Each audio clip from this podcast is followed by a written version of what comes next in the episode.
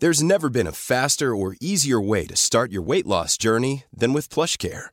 PlushCare accepts most insurance plans and gives you online access to board-certified physicians who can prescribe FDA-approved weight loss medications like Wigovi and Zepbound for those who qualify.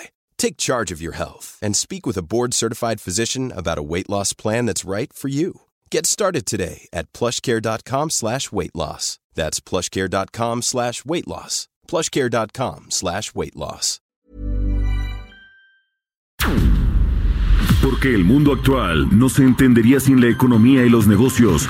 Acompaña a Mario Maldonado, el columnista de negocios más joven y objetivo del periodismo financiero, en su programa Bitácora de Negocios.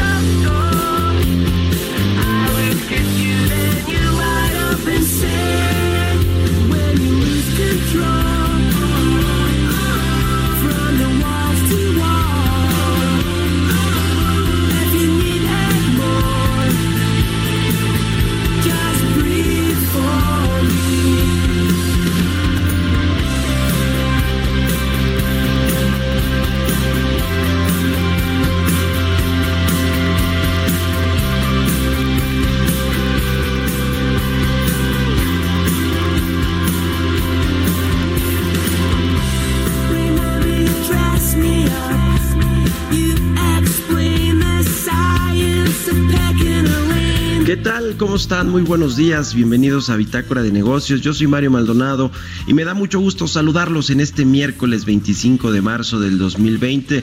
Un saludo con mucho gusto a quienes nos escuchan aquí en la Ciudad de México por la 98.5 de FM y también por la página heraldodemexico.com.mx. A todos lados nos escuchamos vía streaming por esta vía pero también a nuestros amigos de Guadalajara, Jalisco. Allá nos escuchamos por la 100.3 de FM, en Tampico, Tamaulipas por la 92.5, en Villahermosa, Tabasco a través de los 106.3 y en Acapulco por la 92.1 de FM.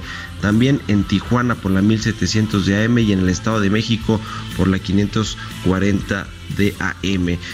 Iniciamos este miércoles ahora con una canción de Attic Light, se llama Breathe for Me esta semana, recuerda, estamos iniciando nuestros programas con una canción que eh, pues se pasan en la serie Élite, esta serie española que ha tenido mucho éxito en sus tres temporadas hasta el momento. Les cuento qué vamos a tener en el programa.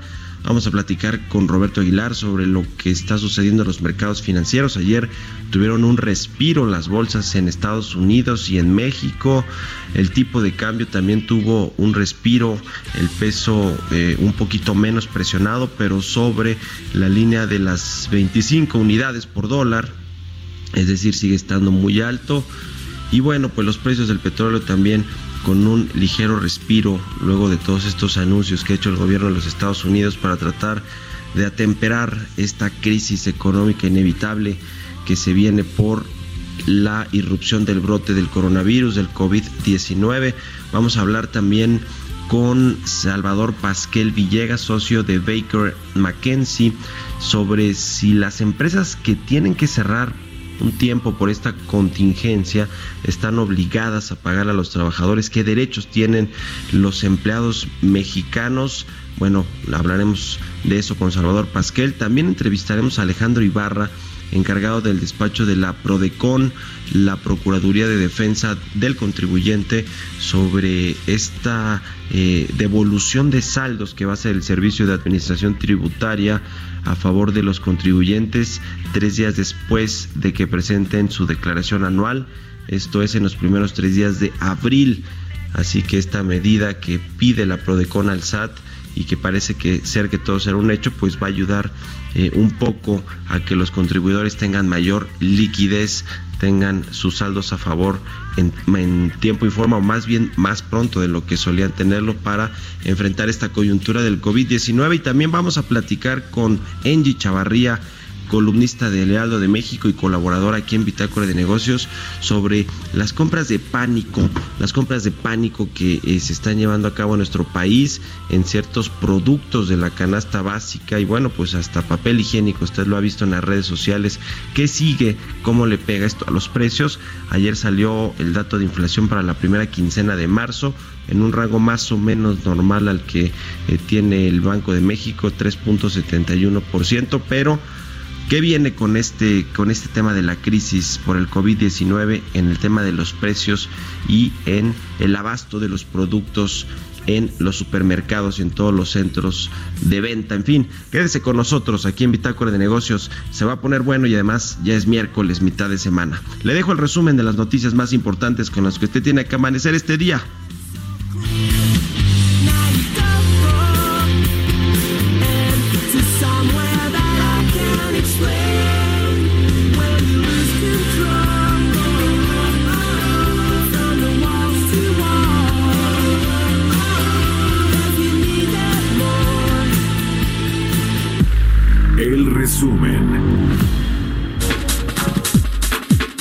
Presidente Andrés Manuel López Obrador afirmó que su gobierno tiene 400 mil millones de pesos en fondos extras para enfrentar la emergencia por el coronavirus y que en su momento darán créditos sin intereses o tasas bajas a pequeños negocios. Tenemos fondos extras para usar de alrededor de 400 mil millones de pesos porque esto nos va a permitir mantener los programas de bienestar, otorgar créditos sin intereses o con tasas muy bajas a un millón de pequeños negocios. Esto es para pequeño comercio, para fondas, taquerías, talleres, todo lo que va a resultar desgraciadamente afectado por la crisis.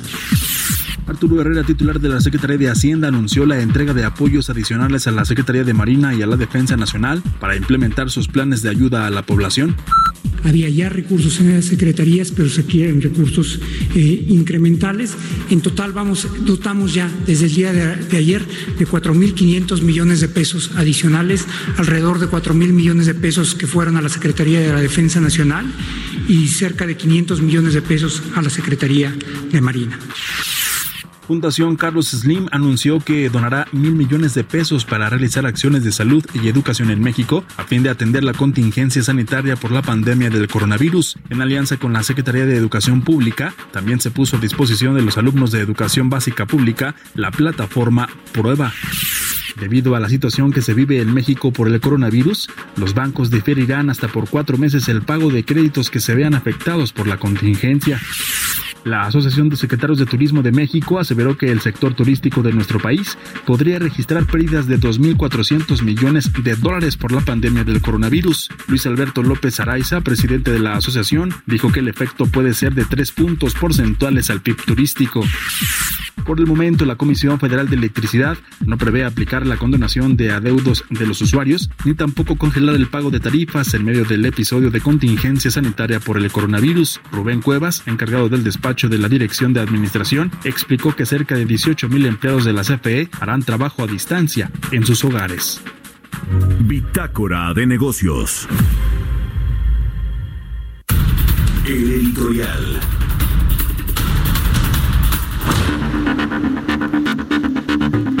Oiga, pues ¿cómo ve esto que nos decía Jesús Espinosa en el resumen de noticias? Por un lado, la Comisión Federal de Electricidad ya dijo que pues no cuenten con ellos si quieren que las tarifas de luz bajen o se aplacen los pagos porque no lo van a hacer porque no hay las condiciones, a pesar de que estamos en la segunda fase de emergencia de este brote del coronavirus, pues la CFE no está dispuesto, dispuesta a echarle la mano a, ni a las industrias, ni a las familias, ni a nadie.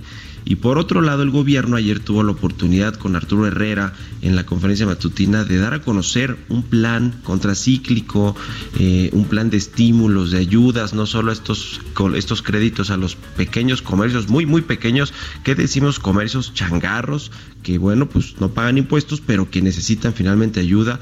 Y yo creo que es loable que se les ayude y que se siga dando los, los programas sociales, los apoyos sociales y se eh, dupliquen los, los, eh, eh, las pensiones a adultos mayores y todo lo que ha dicho el presidente yo creo que está muy bien. Sin embargo, hay otros mexicanos, hay otra clase media, hay otros mexicanos en la economía formal, más de 21, 21 millones de mexicanos que trabajan en empresas y que pagan impuestos y que pagan sus contribuciones, también los patrones a la, el, al, al IMSS y al, y al, SAT y a todo el gobierno que pues también necesitan estímulos, necesitan ayuda porque muchos de ellos van a perder los empleos y el presidente López Obrador parece que ni los oye ni los ve, ahora sí que como diría el clásico, no, los, no les hace caso, ya dijo que no va a rescatar empresas, que no va a condonar impuestos al estilo neoliberal, pues no es al estilo neoliberal, hay muchas empresas que van a requerir ayudas eh, y, que, y que bueno, pues si no, con la mano en la cintura van a poder echar a la calle a los eh, trabajadores, a sus empleados. Y entonces sí, la crisis social inminente para el gobierno de la 4T, que de la 4T, mire, yo creo que ya queda muy poquito,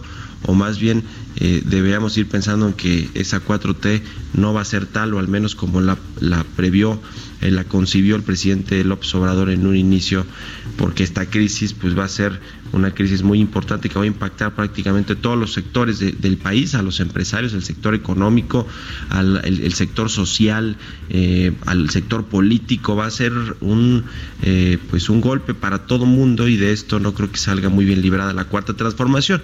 Pero quiero hablarle también de esta eh, relación de los empresarios con el presidente que ha tenido exabruptos, pues prácticamente desde que Andrés Manuel López Obrador es candidato a algo, desde que estuvo en, el, en la Ciudad de México, aunque era menos radical, eso sí, cuando era jefe de gobierno, pero bueno, a partir de ahí todos los intentos para conseguir la presidencia pues fueron enfrentamientos directos con los empresarios. Usted sabe cómo los calificó de mafia del poder, él, les llamó eh, durante la campaña, esta última campaña presidencial, minoría rapaz, eh, se sienten los amos de México y bueno, los empresarios también le respondieron eh, fuerte. El último round, digo yo, y quizá la última parte de, esta, de este enfrentamiento, estos conflictos entre empresarios y presidente, pues seguramente tienen que ver con esta cancelación de la planta de Constellation Brands en Baja California, 1.400 millones de dólares echados a la basura, o al menos 900 que eran los que ya se llevaban invertidos en la construcción de esta planta, porque el Consejo Coordinador, le dijimos aquí, pues publicó un comunicado bastante fuerte, califica al gobierno de arbitrario, de, autoritario, de que violenta la legalidad del Estado de Derecho, de que da, daña a la comunidad, a los trabajadores, dice que es un destructor de confianza y por el otro lado, pues el, presidente les dice que le hagan como quieran, que él no va a cambiar esa decisión, que el pueblo ya dijo.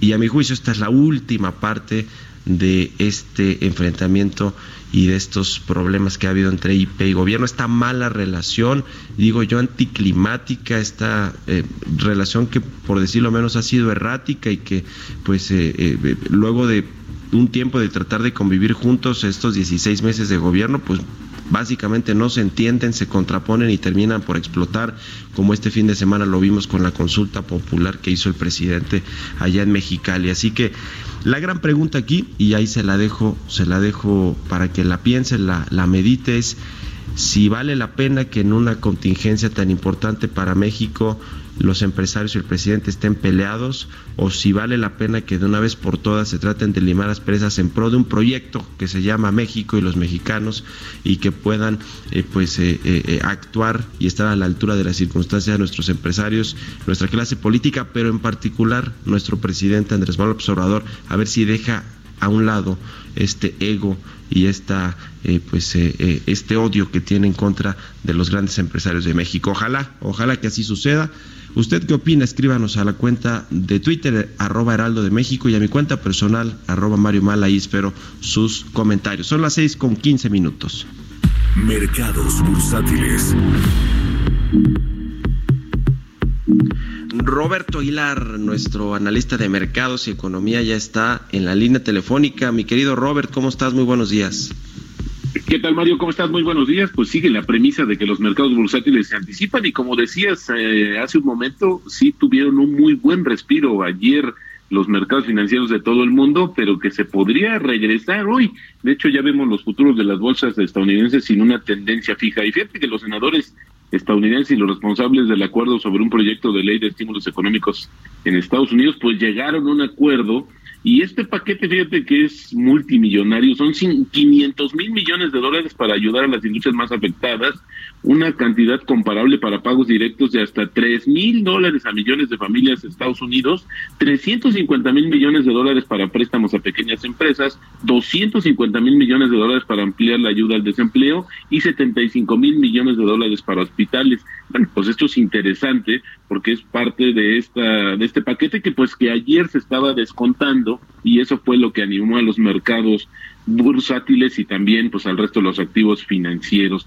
El gobierno de Japón, fíjate que también en nos amanecemos está una nota que reporta el diario Nikkei, este diario tan influyente allá en, en, el, en el país del sol naciente, donde dice que el gobierno de Japón está estudiando un paquete de estímulos fiscales equivalente a 10% de su PIB. ¿Esto cuánto es, Mario? Son 503 mil millones de dólares que incluiría pagos en efectivo a los hogares y otras medidas para aliviar esta tendencia. Y obviamente había que ver si esto no se sube con el dato de que se dio a conocer ayer de la cancelación de los Juegos Olímpicos. Y bueno, China informa una disminución de los nuevos casos de coronavirus confirmados y también que las infecciones importadas disminuyeron. Sin embargo, sigue reforzando las normas de cuarentena y vigilancia. De hecho, ya suspendió algunos vuelos que llegan del, del exterior, también del interior, y esto también por el, por el tema de que se habían detectado, como te decía, pues algunas situaciones complicadas con los estudiantes que estaban regresando, que por cierto hoy Reuters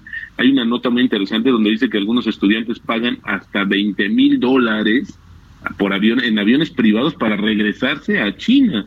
Así es que este es uno de los temas que hoy está haciendo preocupación. Sin embargo, Mario, estas cifras que da a conocer China, pues nuevamente el secretario de Estado de Estados Unidos, Mike Pompeo, pues le intensificó las críticas a la gestión de la pandemia y dice que el Partido Comunista Chino pues está negando información necesaria para prevenir los casos. Así es que están dudando de la veracidad de la información que podría poner, dicen los funcionarios de Estados Unidos, en peligro miles de vidas. Y luego también el número de decesos por coronavirus en España ya llega a 3.434, 27% más que el martes, Mario. Y esto coloca a este país justamente, ya supera a China en el número de fallecimientos. Desafortunadamente, el caso en México son 38 nuevos de detecciones del coronavirus, elevando la cifra a 405. Además, ya se registró un nuevo deceso para un total de 5, desafortunadamente. Y sumaría, Carlos, si me, eh, eh, Mario, si me permites, la economía alemana podría con, eh, contraerse entre el 5 y 20% este año, de acuerdo con una encuesta que da a conocer un instituto local en Alemania, que también mide la confianza de los eh, empresarios alemanes, la cual cayó a su nivel, más bajo desde 2009. Y la verdad, disculpa, mi estimado Mario, pero me confundí con Carlos porque quería comentar la nota de que, pues, bueno, la nota que está haciendo hoy que el príncipe Carlos, heredero al trono británico, dio positivo en el coronavirus. El tema es que el príncipe Carlos tiene 71 años, así es que esta nota también ha tenido de rojo varias agencias internacionales por lo que pudiera significar el tipo de cambio, Mario. 24.54, ayer rompió 15 días consecutivos de alza y que hay que recordarnos que se ubicaba hasta en 25.44 pesos como su nivel máximo. Así es como está iniciando el día de hoy la jornada, mi estimado Mario. Oye, mi querido Robert, yo creí que me, que me estabas confundiendo, pero porque ibas a hablarme de Carlos Slim y esto que dijo ayer el presidente López Obrador, de que eh, ya, le, ya le mandó a decir que él no va a cancelar un solo empleo de sus empresas. Y bueno, ayer no solo eso, sino anunció que por parte de su fundación eh, y el grupo Carso, pues van a, poner a disposición cerca de mil millones de pesos, si no me equivoco, para insumos médicos, ¿no? Y, y, apoyar ante la contingencia. Pues una buena acción, ¿no? La verdad es que de, de Carlos Slim que que pues eh, hace valer su, su mote de empresario más rico de México. Totalmente había que sumar que Cinépolis también dijo Alejandro Ramírez que no va a haber despidos a pesar de que ya cerraron todas las salas de esta cadena mexicana de exhibición de películas. Yo creo que había que sumar, ya hay buenas acciones por parte de muchos empresarios, pero bueno, también están tomando la iniciativa porque el gobierno pues simplemente no no ha tenido una cohesión como lo decías, ahora peleados más con los empresarios, pues no ha tenido un plan ni siquiera de rescate o anticíclico para la economía mexicana, Mario. Y mientras tanto, en, en la bolsa, aun cuando se, se recuperó, ayer, por cierto, Televisa que subió, que 16.6%, una cosa así, eh, que tiene que ver, me imagino yo, con esta iniciativa o con este dictamen en el Senado que se discute para que las plataformas de streaming tipo Netflix, Amazon Prime, HBO eh, tengan el 30% de su contenido nacional, es decir, producido en México y esto pues les beneficia a las únicas dos grandes productoras de contenido que son Televisa y, TV Azteca. Yo me imagino que por eso repuntó ayer eh, Televisa, pero también habló ahí en un comunicado de unas líneas de crédito que tenía disponibles para hacer frente a esta contingencia, ¿no? Y tener liquidez Exactamente, y que creo que esto es una de las eh, situaciones que muchas compañías van a utilizar, estas líneas que las tienen ahí listas, disponibles y que las pueden ejecutar. Y bueno, pues el caso de Televisa lo hizo ayer eh, y creo que es importante porque está fortaleciendo justamente pues estructura y en estos momentos de incertidumbre que creo que viene muy bien y le da un voto de confianza también a los inversionistas y a los tenedores, bueno, de las acciones que hoy en una situación tan volátil pues no sabe simplemente hacia dónde va a apuntar el mercado. Hoy preguntaban, ¿llegaremos a 30 dólares, el, el, a 30 pesos el dólar? Pues la verdad es que es complicado. Ayer se bajó un poco, pero hoy dependerá también de la capacidad de respuesta del gobierno mexicano, que, insisto, no se ha visto, mientras otros países grandes economías, medianas, pequeñas economías están haciendo una receta totalmente distinta y México desafortunadamente pareciera que estamos viviendo en una realidad distinta o que no se le está dando el peso real de esta situación y esta coyuntura que está afectando pues a todo el mundo, Mario. Pues sí, el presidente dirá que con la apreciación de el, del dólar, que bueno, pues no, no le beneficia en general a la economía mexicana, porque bueno, las empresas que están endeudadas en dólares, pues se, les dispara sus precios, o las que utilizan insumos importados o, en dólares, pues también se les disparan sus costos de producción. Pero el presidente yo creo que de pronto con esa visión que tiene dirá que al menos las reservas que están en dólares están aumentando, ¿no? o, algo por el estilo. Yo, yo, yo creo que también tiene una visión totalmente diferente y hay que recordar que esta situación del tipo de cambio pues también va a influir en los niveles de inflación. Así es que esto es una de las situaciones que yo creo que su equipo, o, no quieren, pues, me voy a referir a esa frase que escuché en algún momento del propio Alfonso Romo. Decía eh, el presidente Andrés Manuel López Obrador, es como mi esposa, escucha pero no me oye. bueno, pues ahí está mi querido Robert. Gracias. Buenos días. buenos días, Mario. Roberto Aguilar, sígalo ahí en Twitter, Roberto AH. Vámonos con otra cosa, 6 con 23 minutos. Entrevista.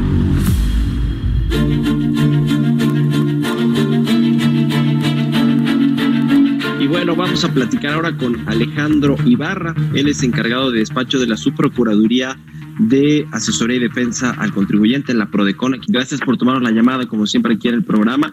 Anunció el Servicio de Administración Tributaria que va a dar, a devolver los saldos a favor de los contribuyentes en un máximo de tres días, una vez que hayan presentado su declaración anual. Eh, cuéntanos de qué, se trata y, cómo se dio esta, eh, pues, eh, esta resolución del SAT o esta aceptación de, poder entregar los saldos a favor en tres días.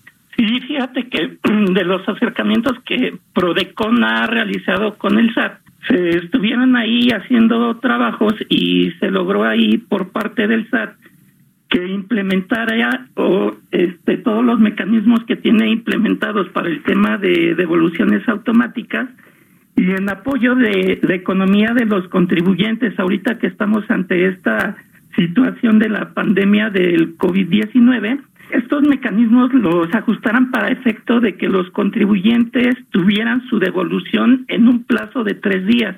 Esto es eh, por ejemplo, eh, si el contribuyente presenta su declaración el primero de abril, el 3 de abril ya le estarían depositando en su cuenta el saldo a favor que pudiera tener el contribuyente. Pues muy interesante. Eh, esto, más o menos, tienen ustedes calculado cuánto podría estar devolviendo en tiempo y forma, o más bien de forma adelantada a los contribuyentes. Pues eh, fíjate que no, o sea, es un plazo en el que el SAT ahorita ha establecido dentro de estos mecanismos para efecto de, devolución. Esperemos que, que pues así sea en cuanto a que se esté devolviendo dentro de este plazo de tres días que nos está señalando el SAT. ¿Alrededor de cuántos contribuyentes podrán estarse viendo beneficiados por esta pues por, por, esta acción del SAT? Este, fíjate que digo el, el, dato exacto en cuanto a los contribuyentes personas físicas que pudieran acudir al SAT, este, pues no lo tenemos nosotros, pero lo que te puedo decir es que nosotros tuvimos la experiencia el año pasado de los contribuyentes que apoyamos personas físicas para presentar su declaración y que tuvieron un saldo a favor de un aproximado de más de 42 mil contribuyentes en los que pudimos apoyar para efecto de hacer esta solicitud de saldos a favor. Ya. ¿Qué otras medidas de apoyo han eh, solicitado a los contribuyentes, tanto personas físicas como morales, ante esta emergencia del coronavirus y que pudieran eh, pues ayudarles a eh, atravesar este periodo de contingencia? Sí, fíjate Mario que como parte de las medidas de prevención que ha venido adoptando Prodecon para atender toda la contingencia que ha generado la pandemia del coronavirus, la semana pasada presentamos un escrito al SAT donde Prodecon sugiere o le está sugiriendo a la autoridad pudiera tomar ciertas medidas en beneficio de los contribuyentes. Te puedo decir eh, de las más eh, relevantes eh, que, le hicimos notar a la autoridad, en las que básicamente te puedo decir que se solicitó al SAT pudiera ampliar el plazo para la presentación de declaración anual, tanto para las personas físicas como para las personas morales. Eh, este plazo lo estamos solicitando, lo pudiera considerar la autoridad para el 31 de julio de 2020. Otra de las medidas que le estamos pidiendo al SAT pudiera considerar es que, fíjate que las personas físicas tienen como beneficio, en caso de que les resulte un impuesto a cargo, de solicitar al SAT el pago de, de, este impuesto en seis parcialidades. Eh, facilidad que no tienen las personas morales, pero precisamente es parte de lo que le estamos pidiendo al SAT para que las personas morales pudieran tener este beneficio. Muy bien, pues eh, que, le estamos pidiendo al SAT es que eh, cuando tu persona física solicitas tu devolución a través del sistema automático de devoluciones, podías realizarlo hasta el 31 de julio de 2020 con base en una regla que emitió el SAT. Este plazo estamos pidiendo lo prorrogue hasta el 31 de julio de diciembre de, de este ejercicio, es decir, que por lo que resta del año tengan esta posibilidad de solicitarlo a través del sistema automático de devoluciones. Ya, pues ojalá que se tomen en cuenta estas medidas que propone la Prodecon al SAT y enhorabuena por lo que están haciendo en la defensa de los contribuyentes en estos periodos difíciles. Muchas gracias, Alejandro, por tomar la llamada. Hasta luego. Vamos a hacer una pausa, regresamos. Continuamos en un momento con la información más relevante del mundo financiero en Bitácora de Negocios con Mario Maldonado. Regresamos. Estamos de vuelta en Bitácora de Negocios con Mario Maldonado. Entrevista.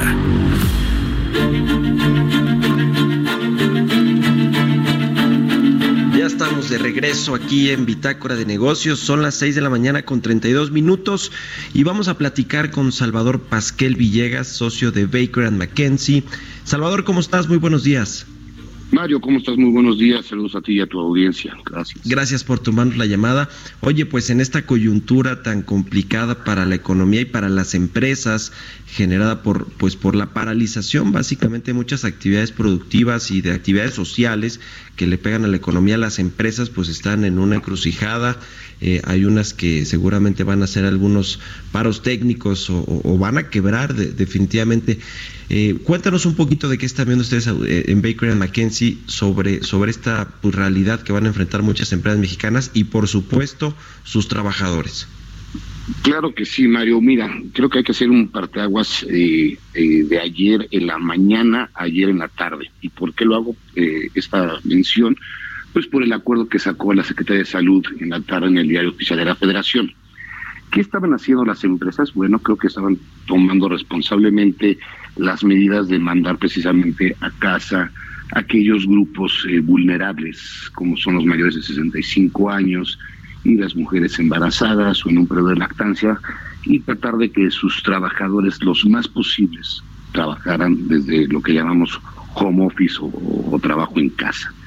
Sin embargo, ayer el acuerdo que se emite en el diario oficial pues cambia un poquito las reglas porque parecería que en principio no es claro y no menciona la palabra que se trata de una contingencia sanitaria. ¿Por qué hago reflexión en esto? La contingencia sanitaria como tal es una causa de la suspensión colectiva de las relaciones de trabajo. Y la ley que se incluyó en la ley del trabajo en 2012 después de aquella pandemia que tuvimos en 2009 con el H1N1. Eh, esta causal determinación te permite que cuando hay una, una contingencia sanitaria emitida por la autoridad de salubridad, se puedan suspender las relaciones de trabajo con el pago de una indemnización muy pequeña, por cierto, de un salario mínimo eh, hasta eh, por diario, hasta por un periodo de 30 días. Eh, lo que se emitió ayer, el acuerdo que emite ayer la Secretaría de Salud, pues es muy cuidadoso en no mencionar que se trata de una emergencia sanitaria y sin embargo sí restringe totalmente todo lo que se ha venido haciendo. se retoma lo de la suspensión de clases, se retoma la, la prohibición de actos masivos, pero sin embargo tiene ahí una cuestión de que suspende temporalmente las actividades del sector tanto público como social y privado que involucren la concentración física. ¿Qué es esto? ¿Qué es la concentración física? ¿Cuánta gente? Y, y te lo, y todavía te lo empatiza más. Eh, que, que, conlleven el tránsito, desplazamiento de personas. Pues creo que yo que aquí el 99% de la población, pues todos nos transportamos desde nuestros hogares a los centros de trabajo. Entonces aquí ya hay una un cuestionamiento muy fuerte que si se tienen que suspender todas las actividades de todo mundo y el acuerdo está diciendo que además es con pago total del salario que tienen los trabajadores.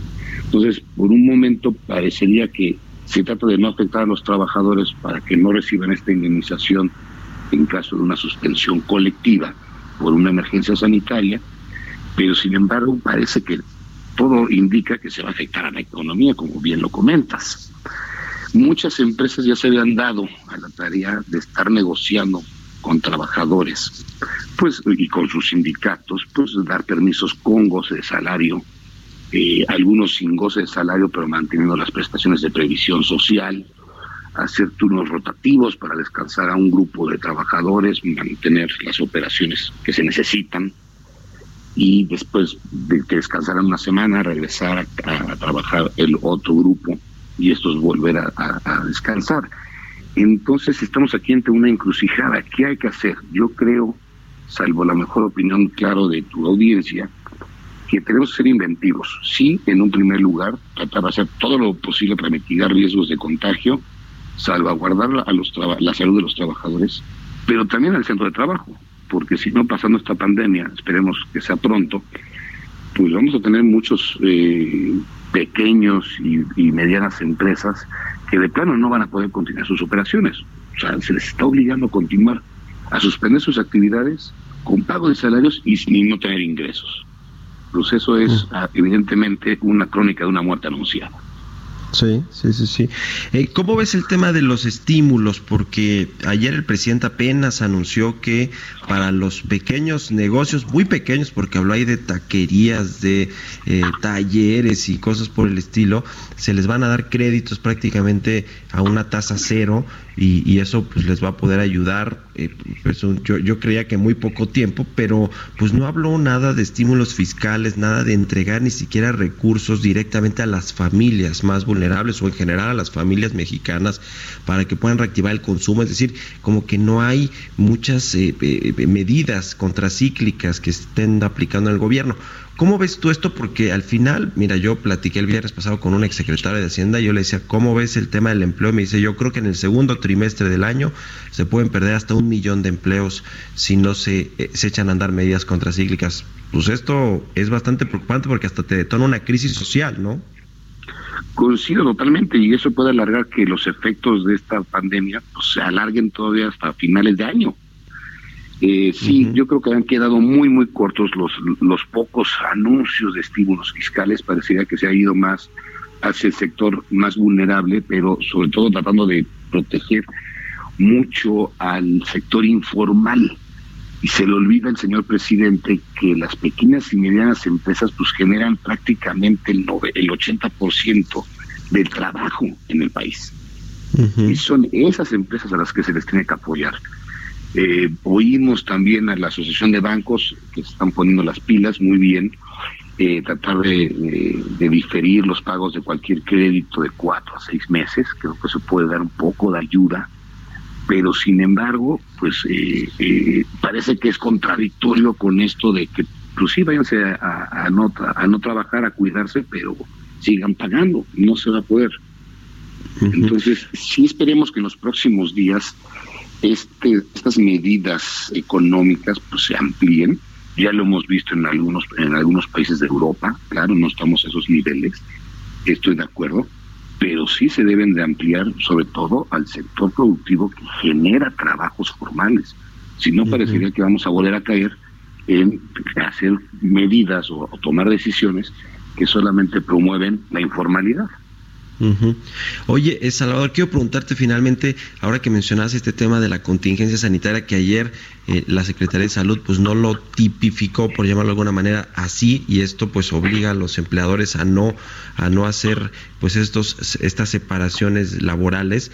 Eh, ¿Tú te acuerdas en el 2009 cómo funcionó? Sí se declaró esta emergencia y, por lo tanto las empresas sí pudieron pues eh, pedirle a sus trabajadores o que los, los, aguantaran un tiempo o más bien pues, eh, pues recortarlos o cómo funcionó hace 11 años? Mira, hace 11 años primero no estaba esta causal de suspensión colectiva en la ley del trabajo. Mm, ya. Entonces eh, no había esta posibilidad de, de, poder suspender las relaciones con el pago de la indemnización pequeña. Si no mal recuerdo, en 2009 tanto en, las, en, el estado de Nuevo León como en la Ciudad de México, a todos nos mandaron a nuestras casas, se juntó con Semana Santa, y sí los patrones, y creo que sigue siendo vigente, el, poder tratar de negociar con sus trabajadores medidas que les permiten a ellos tener sí un ingreso de alguna forma. No puede ser el mismo ingreso que cuando estás trabajando al 100 y cuando estás vendiendo lo que tienes que vender. Entonces yo, yo sí haría un llamado nuevamente a buscar el cómo sí podemos hacer frente tanto a, las medidas para mitigar riesgos de contagio, pero también para salvaguardar los centros de trabajo. Eh, vuelvo a lo mismo, yo creo que sigue siendo válido negociar con un sindicato suspensiones por, no sé, 14 días, con pago de 50% de salarios y mantener evidentemente las prestaciones de previsión social, o, ver posibilidades de dar permisos con de ausencia a un grupo de trabajadores para que después regresen a, a laborar y se vaya otro grupo de trabajadores a continuar la operación o lo que queda de la operación, ¿verdad? Entonces creo que hay que ser inventivos, hay que buscarle, yo no me quedaría exclusivamente con las normas que además de si las vuelves a leer, me pasé bastantes horas ayer en la noche tratando de dilucidar con mis compañeros qué se refieren. Y, es, realmente triste que no llegas a un consenso por la variedad de los conceptos, ¿no? Entonces yo creo que sigue estando totalmente vigente esa posibilidad de que busquemos con nuestros compañeros trabajadores el cómo sí podemos salvaguardar las fuentes de empleo y sobre todo para ellos y para las empresas, ¿no? Pues ahí está. Te agradezco mucho, es, Salvador Pasquel, socio de Baker McKenzie, que nos hayas tomado la llamada aquí en Pitácora de Negocios y si nos permites estamos en comunicación. Mi querido Mario, por supuesto, claro que sí, soy de tus órdenes y que tengas muy buen día y a cuidarse todos. A cuidarse todos. Un abrazo, 6 con 43 minutos. Historias empresariales. Y bueno, pues en medio de esta cuarentena o de este aislamiento eh, necesario, esta, esta sana distancia, pues eh, YouTube dijo que va a limitar la calidad de videos en el mundo por pues la gran demanda que está teniendo de sus usuarios. De todo esto nos cuenta en la siguiente pieza Giovanna Torres por la cuarentena del coronavirus, YouTube reducirá la calidad de sus videos para evitar un colapso en la plataforma. Las plataformas de streaming se convirtieron en la principal herramienta para hacer más amena la espera. Sin embargo, la alta demanda provocó que las plataformas comiencen a tener problemas para cumplir las expectativas de los millones de usuarios. La página más famosa de videos suele tener diversas opciones en cuanto a la resolución de su imagen, pero ante los problemas que se afrontan mundialmente, la solución de los dirigentes fue dejar durante un mes el formato 420p, que es una de las más bajas y no ingresa en la categoría de HD. Cabe mencionar que se mantendrá la posibilidad de poder incrementar la calidad, aunque ya no será de forma automática, sino manual. YouTube es la segunda compañía tras Netflix que hace caso a las peticiones tanto de la Unión Europea como de las distintas empresas de telecomunicaciones que han pedido recortar la calidad de sus videos en las transmisiones para prevenir una posible caída de la red. Los videos son los contenidos que más tráfico consumen en Internet. Esta medida inicialmente estaba prevista únicamente para los países europeos, pero con la expansión de la pandemia, la medida se tornará mundial y se prevé que únicamente dure un mes. Para Bitácora de Negocios, Giovanna Torres. Mario Maldonado en Bitácora de Negocios. Bueno, vamos a platicar ahora con Angie Chavarría, columnista del Heraldo de México y colaborador aquí de Bitácora de Negocios. ¿Cómo estás, mi querida Angie? Muy buenos días. Hola Mario, muy buenos días. Pues aquí nuevamente eh, los saludo con mucho gusto y pues a cuidar el bolsillo Mario porque eh, estamos viendo una escalada de precios eh, que pues bueno la pandemia al parecer está contaminando los precios de los productos principalmente de la canasta básica. Ayer por ejemplo causó revuelo que la cartera de 30 piezas de huevo eh, que es un alimento básico para las familias mexicanas y de mucho alimento y de un gran valor nutricional, pues bueno, lo encuentras eh, hasta en 80 pesos. Eh, estados como Chihuahua, eh, Sinaloa, la parte norte del país es en donde se encontró el mayor pico. Sin embargo, algunos establecimientos de la Ciudad de México y, el Estado de México, pues bueno, aquí también se vieron estos repuntes. Eh, lo que están comentando algunos productores es que, pues, eh, se tenía que dar este incremento tarde o temprano. Eh, la oferta y la demanda es lo que también, pues bueno, eleva el costo, pero sobre todo tiene que ver eh, porque desde enero había tenido un incremento estacional mínimo y supuestamente en la etapa donde había más frío, pues hay una merma, hay una menor producción de, de, de, este producto, ¿no? También, pues bueno, la tortilla, eh, hoy agárrense porque es muy probable que usted la va a ver en algunos establecimientos hasta en 20 pesos. La Profeco dijo que no es viable, que no es legal, eh, que no es eh, ni siquiera aceptable este precio, pero los productores aseguran que ellos están aumentando hasta un 25% el costo del el kilo del precio de la tortilla porque el precio de la tonelada aumentó de 4.600 hasta 6.800 pesos la tonelada y que pues bueno, a esto se refiere el elevado precio de la tortilla. Pues bueno, vamos a ver en qué acaba esta guerra. Y también tenemos el jitomate, eh, Mario, en sobre todo Sinaloa es en donde lo encuentras un poco menor, aunque Sinaloa es un productor, pero ves en los estados del sur, en donde también, eh, pues bueno, hay un gran número de personas con bajos recursos, en donde se refleja también la pobreza, y tienes a Tabasco, Oaxaca también en el centro, eh, y demás en la Ciudad de México lo encuentras incluso en algunas tiendas ya hasta en 40 pesos el kilogramo.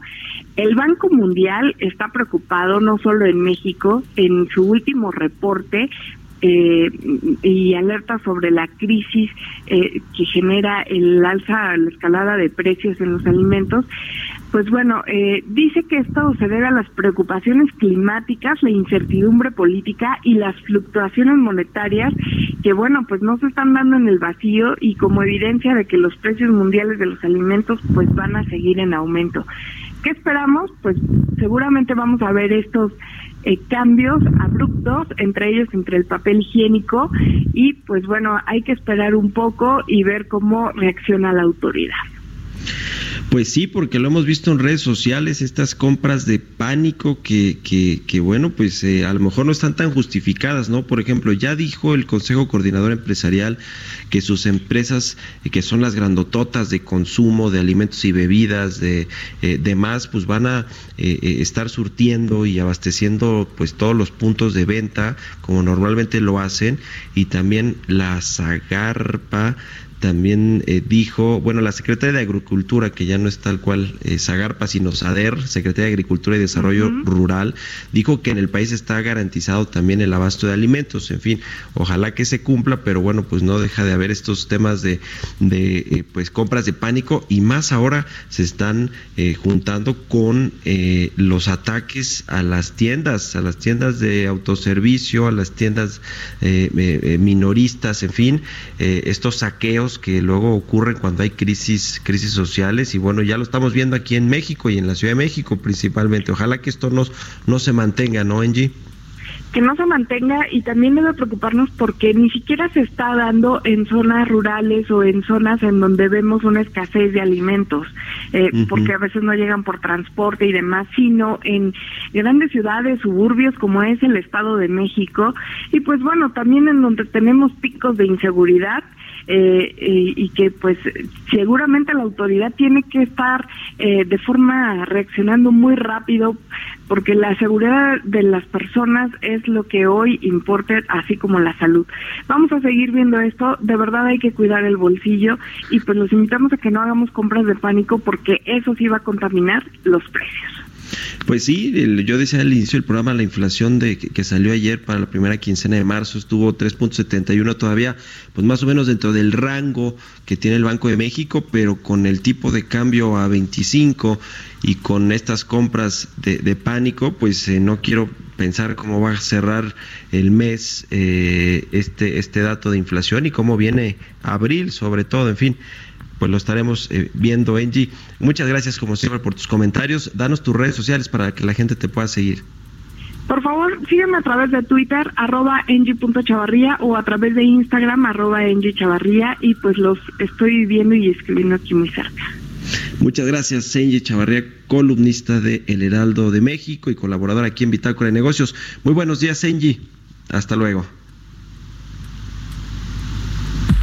Portales Internacionales.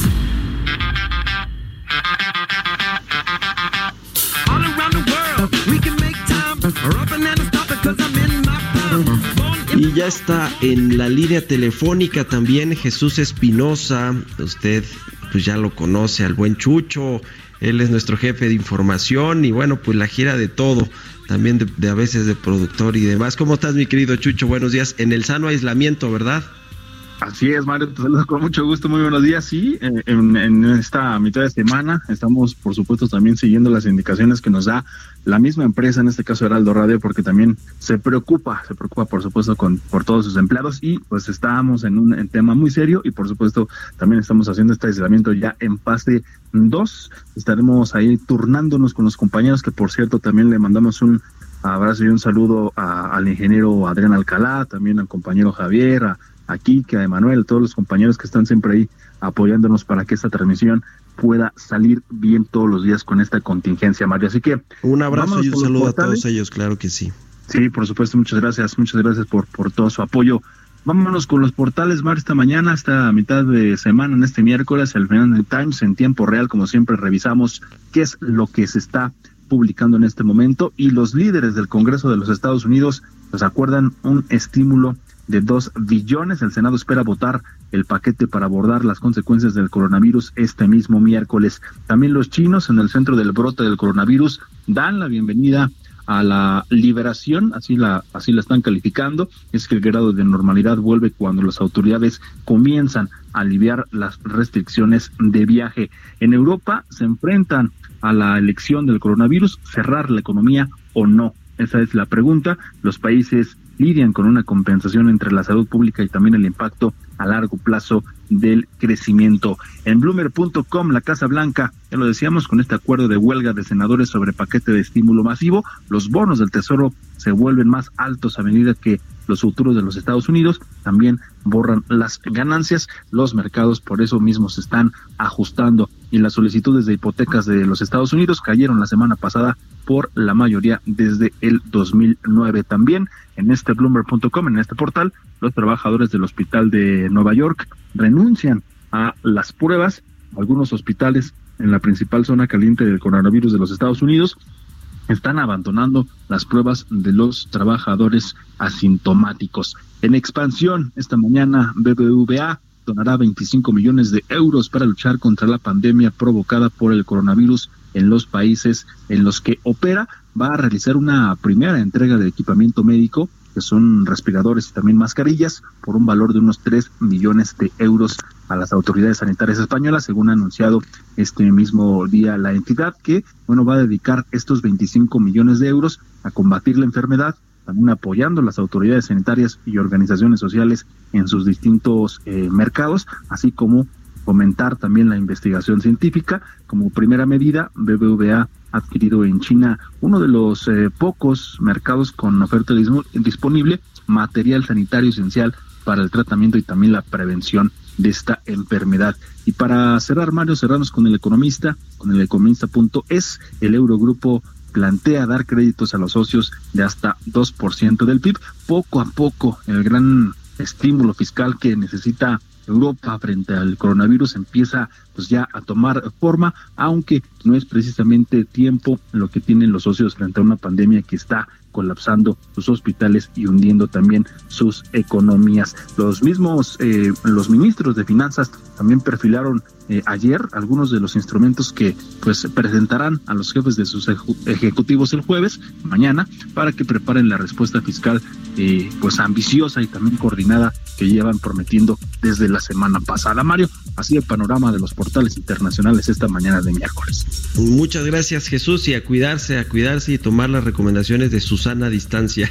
Buenos días. Susana hasta mañana y algunos otros personajes que han aparecido por ahí. Buenos días. Sí, verdad. Buenos días, que estés muy bien. Ya, casi nos despedimos. Le decía de las empresas de Carlos Slim, que ayer el, presidente dijo que eh, pues eh, no van a recortar empleos. También el grupo Televisa la semana pasada mandó una carta a sus empleados en la que asegura que tomará medidas para que el ingreso y el empleo de sus colaboradores se mantenga. La firma de Emilio Azcárraga, Bernardo Gómez y Alfonso de Angoitia. Ojalá que cada vez más empresas se sumen a esta iniciativa de no recortar empleos y aguantar lo más que se pueda. Pues con esto llegamos al final de Bitácora de Negocios. Le agradezco mucho que nos haya acompañado este miércoles. Lo dejo en los micrófonos del Heraldo Radio con Sergio Sarmiento y Guadalupe Juárez. Y nosotros nos escuchamos mañana en punto de las 6 de la mañana. Muy buenos días.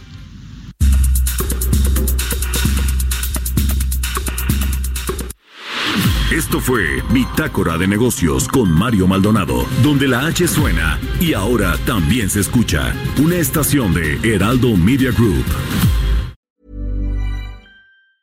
Mom deserves the best, and there's no better place to shop for Mother's Day than Whole Foods Market. They're your destination for unbeatable savings, from premium gifts to show-stopping flowers and irresistible desserts. Start by saving 33% with Prime on all body care and candles. Then get a 15-stem bunch of tulips for just $9.99 each with Prime. Round out Mom's menu with festive rosé, irresistible berry chantilly cake, and more special treats. Come celebrate Mother's Day at Whole Foods Market.